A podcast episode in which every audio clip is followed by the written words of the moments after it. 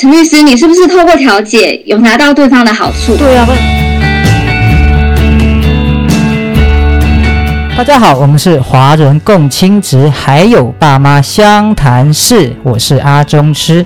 今天邀请到的是我们的艺兴律师来录音，欢迎律师。阿中师好，大家好，我是陈艺兴律师。陈律师您好，今天我们要聊的题目哦，是家事律师甘苦谈第 N 弹，就是已经好几弹了，已经出到不知道已经有几弹了，好不好？可是我相信你。还可以给我有一个特别不一样的感受，我有感受到，就是这个短短短的声音就可以让我感受到了。请问易清律师，您哦常常处理那个家事案件，那处理这些案件情绪的波动一定会比较多啦，对不对？那会不会有一些当事人啊，那有些话然后让你？听了会觉得很想要翻白眼的，你可以举个例子来让我们的听众朋友们听听看吗？这种有毒的话，我们很常会碰到，比如说像是离婚之后就不要再打扰我跟孩子的生活，或者是呃，我们也有碰过说他会说对方都对婚姻不忠了，那。他应该要为他做的事情来做赎罪，凭什么来跟我争取小孩子的监护权啊？因为他做错事了嘛，对不对？凭什么？你平常他妈对我这么不好，你怎么可以那个？他有碰过。嗯，那这样的话你怎么劝他啦？你如果碰到这样怎么劝？棒 OK 啊？其实，嗯，我们不会这样子做。棒 OK 啊？OK。不可以放弃任何一个当事人哦。其实像凯丽老师之前教我们的同理心运用，还有重新框架的方法，我觉得很实用。哦，所以陈律师是有参加过凯丽老师的那个律师专班家事的这样的训练，对不对？呃，是的，我有参加完三个阶段。哦，他总共三个阶段，他最多也就就三就三个阶段嘛，你全部都完成了？哎，是，目前是。我知道了，有三个阶段：初阶、进阶跟高阶。那你除了用那个言语啊，跟那个呃当事人去沟通，缓和他们的情绪，你会运用一些，比如说文章啊、影片啊这样的东西，让父母情，哎，让父母他们当时的情绪去做到软化这样子。这个部分我目前有试过的是，像说呃凯丽老师的文章，嗯，这个就会是我目前蛮常会推荐给当事人看的，因为像是说现在。COVID-19 疫情的关系，那可能会让会面交往这件事情变得更困难。嗯，那这个时候我就会利用老师的文章，让他们去知道说，哎，爸爸妈妈，你们在面对这个问题，或甚至是这个争执的时候，你们可以找到什么样子的方法去做共情值。至于说像影片的部分的话，我会比较推荐的是花莲儿家的家事选择题。嗯，对，或甚至是。呃，司法院的爱孩子，不要擅自带孩子离家。哦，这个都是你两个很推荐的那个影片嘛，对不对？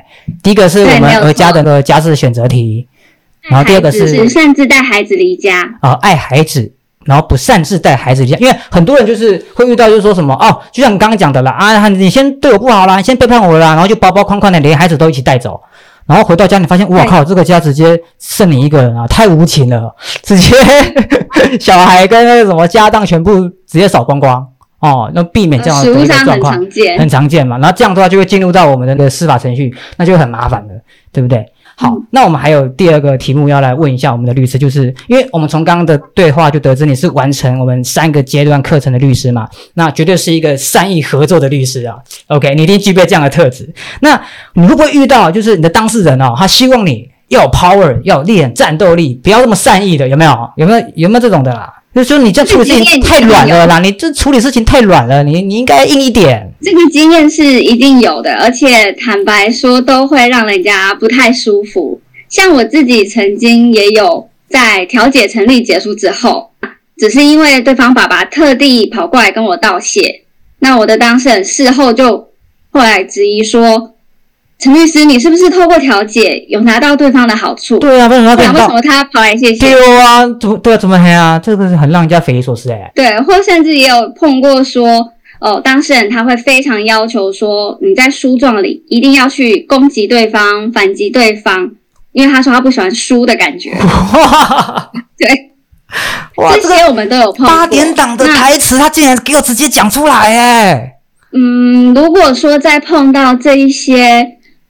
责怪的时候，其实我们会去处理的是告诉他说，法院在意的部分到底是什么？像是现在很重视的友善父母原则。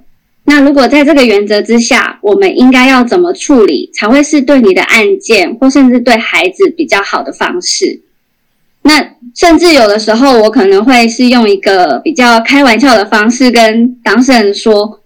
你你看我的外形也知道，我不是那种高大凶猛型。哎呀，如果真的要打起来，对不对？你们跟他打架，对吧？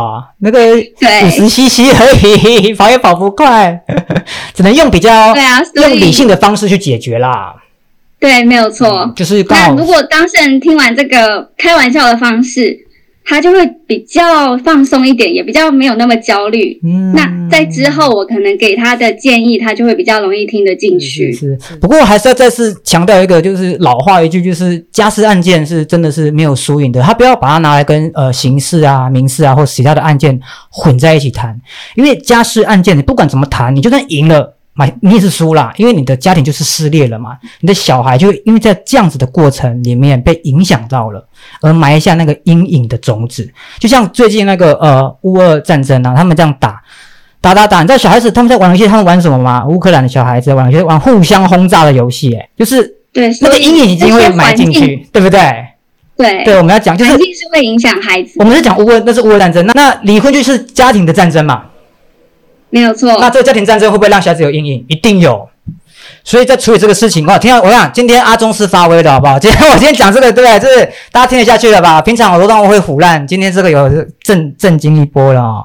OK，那我们刚刚听到蛮多那个律师给我们这样的的日常跟经验啦，听起来很像八点档这样。我们想呃举一个好了，那个我们透过哈多次这样调解纷争的案例来说明，父母如果可以留在家事调解处理的问题。